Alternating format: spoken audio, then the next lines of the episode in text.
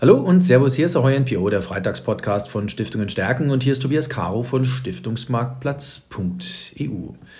Ja, das Jahr neigt sich dem Ende, damit auch das Börsenjahr, lieber Dirk Söhnholz von der Söhnholz ESG GmbH. Wir zwei haben uns wieder verabredet, um das Jahr 2022 nochmal Revue passieren zu lassen. Herzlich willkommen im Freitagspodcast und ich freue mich, weil wir schon an vielen Stellen uns immer wieder austauschen. Ja, wie muss ich denn die Gemengelage jetzt insgesamt beurteilen? Ich glaube, 22 war ein Ausnahmejahr. Ich habe gelesen, dass es bezogen auf den Rentenmarkt ein 500-Jahres-Ereignis war. Also irrsinnige Zahlen. Ähm, ich glaube, in der Finanzwoche von D&E stand mal zu lesen, dass es das schlechteste Halbjahr war seit 1962. Also schon, schon was Besonderes. Das passiert einem nicht jedes Jahr. Jetzt interessiert mich natürlich, wenn Sie auf 22 zurückblicken. Was ist das Börsenjahr 22 für Sie für eins gewesen? Herzlich willkommen im Freitagspodcast. Ja, ich freue mich auch sehr, dass ich wieder dabei sein darf, lieber Caro. Das ist äh, eine tolle Institution, das, was Sie hier machen mit Ihrer äh, Veranstaltung. Und ähm, ich äh, werde mal versuchen, etwas dazu sagen zur Performance. Schönreden kann ich das ja wirklich nicht. Mhm. Das ist schwierig, ähm, aber ich glaube, man kann es einordnen. Mhm. Dieses Jahr nur zu sehen ist natürlich kurzfristig. Die meisten Anleger, mit denen ich zusammenarbeite, mit denen Sie es zu tun haben, wahrscheinlich sind eher langfristig orientiert. Mhm. Und wenn man mal nächstes, letztes Jahr dazu nimmt, dann sieht es schon wieder ein bisschen besser aus. Mhm.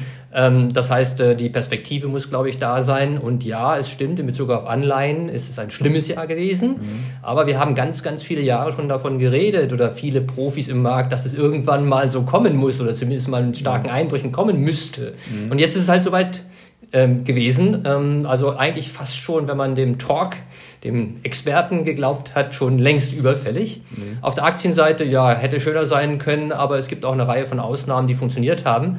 Ähm, nachhaltige Geldanlage hat äh, nicht überragend performt dieses Jahr leider. Das ist natürlich genau das Stichwort, über das wir reden müssen. Ähm, es heißt immer, nachhaltige Kapitalanlage kostet Geld, beziehungsweise wurde früher immer behauptet. Jetzt haben wir lange Jahre gesagt, nein, das ist gar nicht so. In diesem Jahr, Sie haben es selber gesagt, gab es doch den anderen Fonds, der schon ordentlich gelitten hat, beziehungsweise die eine oder andere Strategie. Wie sortieren wir das jetzt zusammen? War das auch aus, für die nachhaltige Kapitalanlage so ein Ausnahmejahr? Muss sich da was zurechtruckeln? Wie sortieren wir das? Also die nachhaltige Geldanlage hat dieses Jahr vereinfacht gesagt stärker gelitten als die allgemeine Geldanlage, nicht mhm. nachhaltige, die traditionelle Geldanlage. Das liegt einfach an zwei Dingen. Wenig Abhängigkeit zum Glück, das ist der Sinn der nachhaltigen Anlage von Öl und Gas mhm. ähm, und ähm, wenig äh, Abhängigkeit äh, oder zu viel Abhängigkeit ähm, von äh, Big Tech, mhm. also großen Technologieunternehmen. Äh, und die beiden Faktoren zusammen waren dieses Jahr nicht wirklich gut für die Performance.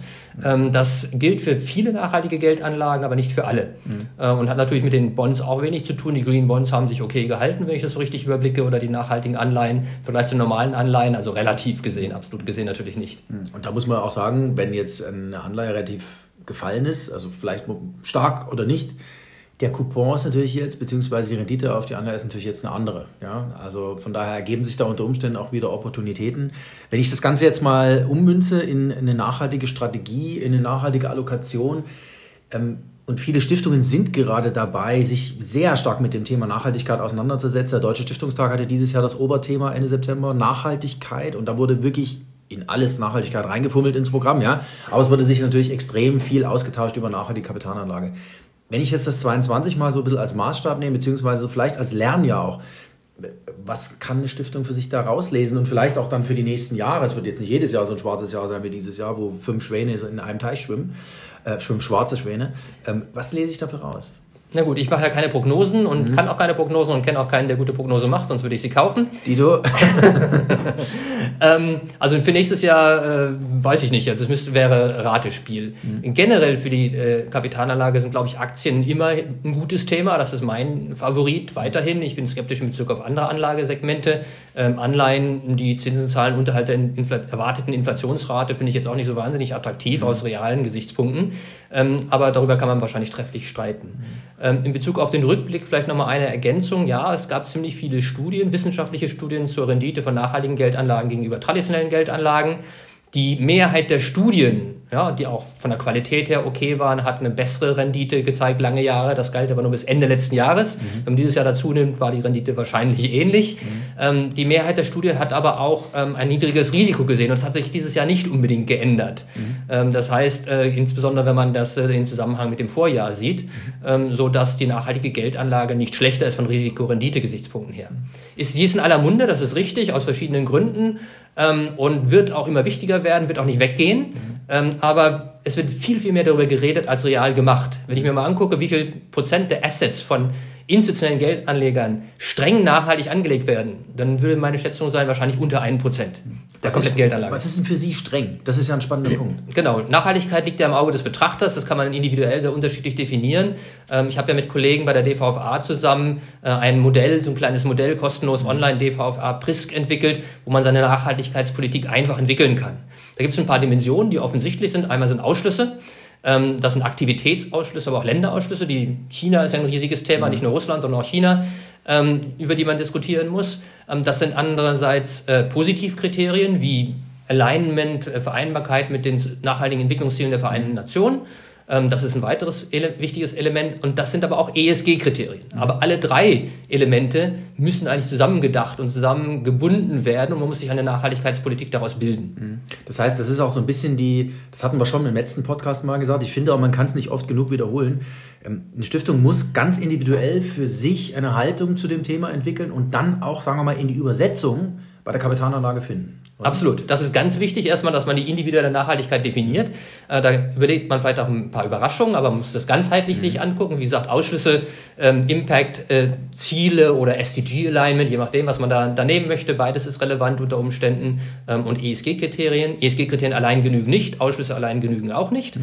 Ähm, es muss immer eine Kombination sein. Es muss eine Kombination sein und es hat ganz große Auswirkungen auf die typische äh, Geldanlage, die man gemacht hat, in Bezug auf äh, traditionelle Asset Allocation, in Bezug auf wie viel Diversifikation ist gut. Mhm. Wenn man das Thema Nachhaltigkeit konsequent zu Ende denkt, äh, wird man ganz anders anlegen, als wenn man traditionell äh, sich in den traditionellen Denkrahmen weiter bewegt.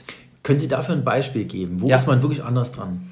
Ich gehe mal vom einfachen Beispiel der Diversifikation aus. Mhm. Ähm, wenn ich mit der nachhaltigsten Geldanlage anfange, mit der nachhaltigen Aktie, die zweitnachhaltigste dazu nehme, dann die dritte und so weiter, dann ist offensichtlich, je mehr Diversifikation ich habe, also je mehr Aktien ich habe, desto geringer ist die durchschnittliche Nachhaltigkeit. Mhm. Das heißt, Diversifikation widerspricht der Nachhaltigkeit. Mhm. Man muss sich fokussieren. Mhm. Je strenger man ist, desto fokussierter müsste man eigentlich sein. Mhm. Und das, was bisher galt, war, ich kaufe einen ETF, da kann ich tausende von Aktien ganz kostengünstig kaufen, zusätzliche Diversifikation kostet nichts, deshalb so diversifiziert wie möglich. Mhm. Das ist so die einfache Antwort, das ist aber natürlich noch nicht die Asset Allocation. Mhm. Auch bei der Asset Allocation ist es etwas, wo zum Beispiel das Thema Private Equity oder Privatkapital auch private Kredite einen aus Nachhaltigkeitssicht höheren Stellenwert haben als in der Vergangenheit. Jetzt haben Sie einen Fonds, mit dem Sie, und ich finde das sehr schön zu sehen, wenn Sie Ihre Reportings immer schicken und Ihre Signale an uns, äh, die wir auf Ihrem Verteiler stehen, schicken. Ähm, nachhaltige Kapitalanlage, nachhaltiges Anlegen heißt für Sie auch natürlich aktives Anlegen. Also es ist schon so, dass Ihr, Ihr System bzw. in Ihrem Fonds auf aktuelle Rahmenbedingungen reagiert wird. Ähm, ist das was, was eine Stiftung schon auch für sich im Hinterkopf ablegen muss? Also Nachhaltigkeit ist das eine, aber ich muss es mit, mit auf jeden Fall einer aktiven Anlagepolitik kombinieren, damit es richtig funktioniert? Oder ist ja, das. Die Antwort ist ein klares Jein. also, ich habe es mir fast gedacht. Erstmal ist es ja so, dass wenn man eine passive Anlage hat und das ist, ich investiere regelbasiert, dann muss irgendjemand diese Regeln setzen. Und die Auswahl der Regeln, das ist eine aktive Entscheidung. Mhm. Ich habe mich dafür entschieden, nur Nachhaltigkeitskriterien zu nehmen. Und in meinem Standardportfolio, gerade in meinem Fonds, da bin ich auch komplett, also sehr stark regelbasiert, nicht 100 Prozent, mhm. ähm, aber nahe dran regelbasiert. Äh, und da bin ich auch immer investiert, zu 99 Prozent in der Regel im Schnitt in, in Aktien, 30 Aktien, die überprüfe ich regelmäßig, aber tauschen sie eigentlich nur einmal im Jahr. Mhm. Also es ist schon ziemlich passiv. Mhm. In anderen Portfolios für Anleger, die dann mehr Risikomanagement haben möchte, arbeite ich mit einfachen Trendfolgesignalen zum Beispiel, mhm. äh, um Hilfestellung zu geben, wann man vielleicht aus dem Markt rausgehen sollte. Mhm. Auch das ist so etwas, wo man mit einfachen Trendfolgesignalen und Aktien ähm, sehr viel mehr oft erreichen kann als mit Anleihen, mit denen man sicher keine Realzinsen verdient. Jetzt müssen Sie mir eine Sache erklären, und zwar ähm, die soziale Taxonomie ist auf Eis gelegt, beziehungsweise ist verschoben. Was hat es damit auf sich? Weil wir haben jetzt viel über E gesprochen, also mhm. environmental. Und da haben wir unendlich viel Regelwerk entwickelt und bei S hört es jetzt auf einmal auf. Also ist jetzt nachhaltige Kapitalanlage bei der EU irgendwie in der Prioritätenliste nach unten gerutscht oder was hat es damit auf sich? Naja, die nachhaltige Kapitalanlage ist schon in der Prioritätenliste ein bisschen nach unten gerutscht wegen Ukraine-Krieg, aber das gilt, glaube ich, für alle, alle Aspekte. Also das Problem mit der sozialen Taxonomie im Gegensatz zur Umwelt ist, dass bei der sozialen Taxonomie sehr viele politische Ideen mhm. äh, ein, oder Auswirkungen eine Rolle spielen, sodass da die Einigung nicht absehbar ist. Mhm. Also alle Experten, mit denen ich gesprochen habe, die noch näher dran sind als ich an dem Thema soziale Taxonomie, sagen, ob es da jemals zu einer vernünftigen Einigung kommt, zu vernünftigen Definitionen kommt, äh, das kann noch ziemlich lange dauern. Mhm. Nichtsdestotrotz kann man soziale Fonds, sozial orientierte Fonds machen. Mein Fonds ist überwiegend äh, auf die Sozialfaktoren ausgerichtet und nicht auf die ökologischen Faktoren. Welche sind das vor allem? Also wo schauen Sie vor allem hin? Also ich orientiere mich an den nachhaltigen Entwicklungszielen der Vereinten Nationen und da gibt es ein paar, die sind ökologisch orientiert mhm. und alles, was da reinpasst, das darf auch immer ein Fonds. Aber es gibt auch sehr viele, die sind sozial orientiert. Und am einfachsten umsetzbar ist eigentlich das Thema Gesundheit. Mhm. Und da kann man sehr, sehr viel machen. Das ist eine große Branche, ein großes Segment. Also aktuell ist mein Portfolio zu ungefähr 50 Prozent in Gesundheit investiert. Mhm. Ähm, aber auch Sozialimmobilien zum Beispiel, Immobilien, Aktien oder REITs, äh, börsennotierte äh, ja, Vehikel, die in, in Sozialimmobilien investieren, auch Pflegeimmobilien gehören dazu. Ähm, da gehört aber auch Infrastruktur bei mir dazu, dass die Frage ist, das sozial, ökologisch, das ist weder noch, mhm. es liegt irgendwo, da, irgendwo dazwischen. Ähm, ja, Technologie, Telekommunikation, das gehört auch schon dazu. Ähm, das ist wiederum weder sozial noch ökologisch zuzuordnen, trotzdem kompatibel in vereinbar mit den SDGs. Mhm. Smart Cities zum Beispiel, ja, äh, läuft in das, in, in, in, äh, oder ist kompatibel mit den nachhaltigen Entwicklungszielen. Ist das sozial? Ja, zum Teil auch. Ja, das finde ich spannend, weil natürlich über Gesundheit haben wir in den letzten zwei Jahren sehr, sehr viel gesprochen. Wir haben, glaube ich, die Wichtigkeit eines funktionierenden Gesundheitswesens gesehen. Ähm, ich durfte vor kurzem auf einer Projektreise in Nepal äh, mit dabei sein und habe mir ein Krankenhaus angeschaut, was die Deutschen nach dem dortigen Erdbeben 2015 aufgebaut haben. Ähm, da hat man um den Wert von Gesundheitsdienstleistungen plötzlich nochmal, äh, hat man ganz anders nochmal wahrgenommen, was das eigentlich bedeutet, wenn so ein System funktioniert. Ähm, und ich glaube, wir haben auch in Deutschland gesehen, äh, plötzlich sind hier Unternehmen wieder sehr erfolgreich, die äh, Wirkstoffe entwickeln, mit denen wir dann Krankheiten zurückdrängen können. Und das ist zur Gänze sozial, ja. dass wir ähm, Krankheiten im Griff bekommen. Ne? Genau, das ist jetzt bei mir aber die passive Allokation. Mhm. Ich sage, die 30 besten oder nachhaltigsten Aktien weltweit, die ich aus 30.000 finden kann, die haben zufällig aktuell 50 Prozent Gesundheit da drin. Mhm. Und das ist zum Glück dieses Jahr sehr, sehr gut gelaufen mhm. ähm, und hat auch sehr, sehr interessante Aktien da drin. Mhm. Bis auf so eine Batomburger äh, Fresenius Medical Care, mit der ich nicht so richtig glücklich geworden bin äh, ist insgesamt das Portfolio trotzdem sehr gut gelaufen und eben auch besser gelaufen von den Renditen her und von den Risiken als traditionelle Portfolios, die nicht nachhaltig sind. Also es gibt auch Ausnahmen in Bezug auf Underperformance in diesem Jahr. Und jetzt müssen Sie mir noch eine zweite Sache erklären. Äh, ich finde es immer sehr schön, weil Sie immer sehr schön, sehr klar erklären, ähm, wie die Dinge eigentlich liegen. Ähm, wir haben jetzt von der Taxonomie vorgegeben bekommen, beziehungsweise die Offenlegungsverordnung hat uns vorgeschrieben, wir müssen Fonds kategorisieren in Artikel 6, Artikel 8, Artikel 9. Wir haben auch schon mal drüber geschrieben, beziehungsweise drüber gesprochen, was das heißt. Jetzt hören wir und sehen wir, dass aus Artikel 8, 9 Fonds wieder Artikel 8 Fonds werden. Aus Artikel 8 Fonds werden Artikel 8 Plus Fonds. Drehen wir das Rad jetzt wieder zurück oder woher kommt das? Weil ich glaube, dass Stiftungen, wenn die jetzt nach bestimmten Kriterien sich schon mal was ausgesucht haben, plötzlich müssen die sich das praktisch nochmal von vorne her durchdenken. Da sind die einfach verwirrt. Was machen wir jetzt damit? Ja, ich bin auch verwirrt, äh, ähm, weil äh, die Regulierung ist unklar. Und das ist das ganze Problem. Das heißt, die Anbieter können entscheiden oder haben einen Ermessensspielraum. Mein Fonds klassifiziere ich zum Beispiel als Artikel 9. Ich hoffe auch, dass das so bleibt, weil ich wüsste nicht, wie ich den nachhaltiger machen soll. Ähm, aber kann ich alles Reporting liefern, was da möglicherweise gefordert ist? Nein, weil manche Unternehmen die Daten gar nicht liefern. Also mhm. Gender Pay Gap, also der, der, der, Gehaltsunterschied oder Kompensationsunterschied zwischen Frauen und Männern, ähm, da gibt es keine Zahlen dafür. Wie soll ich das reporten? Ja. Ähm, also das eine, eine Thema ist, wie interpretiert ein Anbieter die Regeln? Mhm. Und da waren in der Vergangenheit manche vielleicht aus Marketinggründen sehr lax. Da habe ich mich sehr gewundert, was dort als Artikel 9 ausgezeichnet war. Und die Ab Herabstufungen sind sinnvoll. Mhm. Andererseits habe ich jetzt zwei französische Anbieter, Amundi und BNP, gerade in den letzten Tagen, die Artikel 9 Fonds heruntergestuft haben, die ich persönlich für sehr, sehr nachhaltig halte, mhm. ähm, die nach, sich nach den äh, Paris Line Benchmarks richten mhm. ähm, und ähm, mich da wundere, dass diese beiden Anbieter die herabstufen, andere Anbieter machen das nicht. Mhm. Da tendiere ich eher dazu sagen, da bin ich eher ähm, zuversichtlich, dass das Artikel 9 sein sollte eigentlich. Ja. Ähm, Sie haben gerade das Stichwort Paris Aligned genannt. Paris Aligned, das ist der 1,5 Grad Pfad. Ist das eine Orientierungshilfe, die ich mir als Stiftung irgendwie zunutze machen kann? Also wenn ein Fonds in irgendeiner Weise, sagen wir mal, nachzeichnet, ob er sich auf diesem Pfad einigermaßen befindet, beziehungsweise das Portfolio, wie weit weg das von dem Pfad ist, ist das eine, kann das eine Orientierungshilfe sein? Oder ist das schwierig? Also ich stelle es mir schwierig vor, das überhaupt zu, wie, wie messe ich das? Na gut, man kann ja die, die, Bench, äh, die, die ETFs kaufen in dem Bereich oder die Fonds, die daran ausgerichtet sind, die sich an diesen Benchmarks orientieren. Mhm. Äh, zwei Probleme. Das erste Problem, es geht nur um CO2-Reduktion mhm. und damit die ganzen Sozialziele zum Beispiel sind komplett außen dra draußen, die man ja. auch und gerade für Stiftungen sehr wichtig sind. Ja. Äh, deshalb würde ich sagen, nein, das reicht nicht. Mhm. Äh, wenn man die nachhaltigsten ETFs sucht zum Beispiel, da wird man bei den Aktien, bei den PABs, bei den Paris Align Benchmarks relativ schnell fündig. Das sind die, die wahrscheinlich am strengsten sind. Da kann man mal gucken, wie viele Aktien da drin sind im Vergleich zum mhm. Parent, zum, zum Basisindex. Und da sieht man, dass es relativ wenig sind. Das heißt, da ist eine relativ strenge Selektion drin, aber eben nur nach Emissionskriterien. Mhm. Und wenn man dieses ganze Thema sich anguckt, dann hat man ein konzeptionelles Problem dahinter. Das heißt, ich kann umso mehr verringern, mit je höherem Ausgangspunkt ich starte. Ja. Ähm, ja, das heißt, wenn ich möglichst viele mh, hm, Verschmutzer da drin habe am Anfang, dann kann ich eine bessere Abbaureduktion der CO2-Zahlen zeigen, als wenn ich so starte, wie ich das gerne mache, mit dem nachhaltigsten Portfolio, was ich finden kann. Ja, ja das lässt sich kaum noch verbessern aus meiner Sicht. Ja. Das stimmt. Ähm, ich persönlich finde trotzdem, ist nicht ganz unsympathisch, sich auch mit den Unternehmen zu beschäftigen, wo absehbar die größten Fortschritte erzielbar sind. Ähm, also jetzt nehmen wir mal, wir haben vorhin ganz am Anfang über Ölwerte gesprochen. Da wird es mit Sicherheit welche geben, die in zehn Jahren nur noch nachhaltige Energien produzieren, also aus äh, Wind, Solar, Geothermie, Wasser.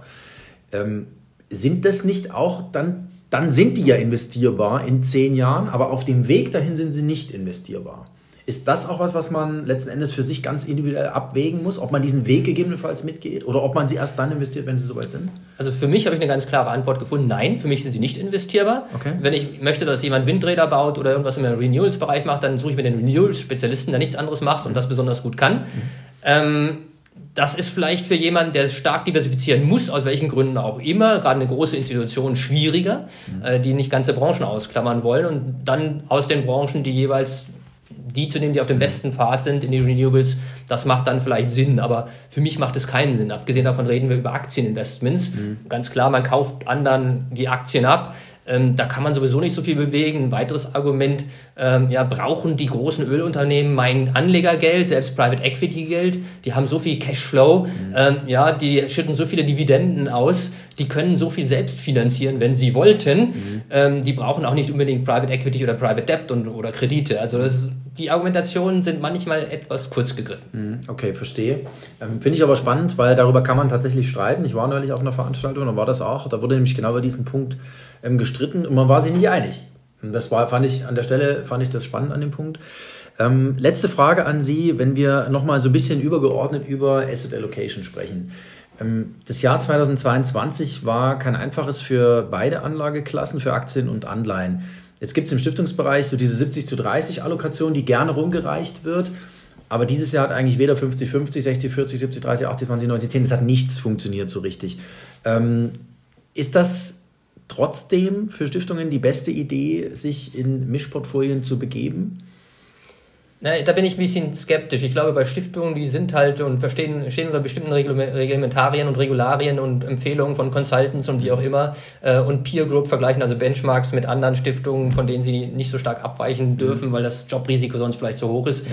Also gibt es verschiedene Gründe, warum man so anlegen sollte, traditionell anlegen sollte in der Allokation. Mhm. Aber aus meiner persönlichen Sicht für Privatanleger, wenn mich jemand fragt, ich mache keine Beratung, aber so grundsätzlich, ähm, ja, warum sollte ich Anleihen kaufen, die, deren Renditen erwartungsgemäß unter der Inflation liegen? Mhm. Macht für mich keinen Sinn. Mhm. Ja, was ich dann, was dann kommt die nächste Frage, was mache ich dann, sage ich, ja, dann nimm Aktien, entweder hast du einen langen Horizont, ja, oder wenn du die halbe Volatilität und einen halben maximalen Drawdown hast, dann nimm Trendfolgesignal dazu, mhm. funktioniert sehr zuversichtlich. Auch dieses Jahr mhm. haben solche Dinge mit ganz einfachen Trendfolgesignalen super funktioniert. Man kann sagen, weniger Rendite langfristig, aber halbe Volatilität äh, im Vergleich zu Aktien, halbe, halben Verluste. Das ist immer noch mehr als Anleihen normal. Aber allein dieses Jahr war ja auch nicht so lustig. Nee, das war alles andere als lustig. Ähm, äh, insofern beim Thema lustig, was machen Sie zum Jahresende? Sind Sie zu Hause oder wo verbringen Sie Weihnachten bzw. die Jahreswende? Also wir haben gerade heute für uns verabredet mit meinem Kollegen, äh, mit dem ich die Selektion zusammen mache, dass wir zwischen den Jahren unsere neue Selektion äh, nicht, nicht nur finalisieren, sondern auch ähm, online umsetzen, sodass dann wieder alle Anleger, die das interessiert, auf der Webseite möglichst viel sehen können, was ich mache, was wir, was wir machen. Also ich habe zwischen den Jahren ein Programm, das mir sehr viel Spaß macht, aber das der normale Mensch wahrscheinlich nicht so als lustig bezeichnen würde. da sind wir aber schon zwei, die zwischen den Jahren ein bisschen arbeiten. Ich muss ehrlicherweise sagen, ich habe gestern zwei E-Mails gekriegt, die haben gesagt, rufen Sie mich ab dem 27. nochmal an.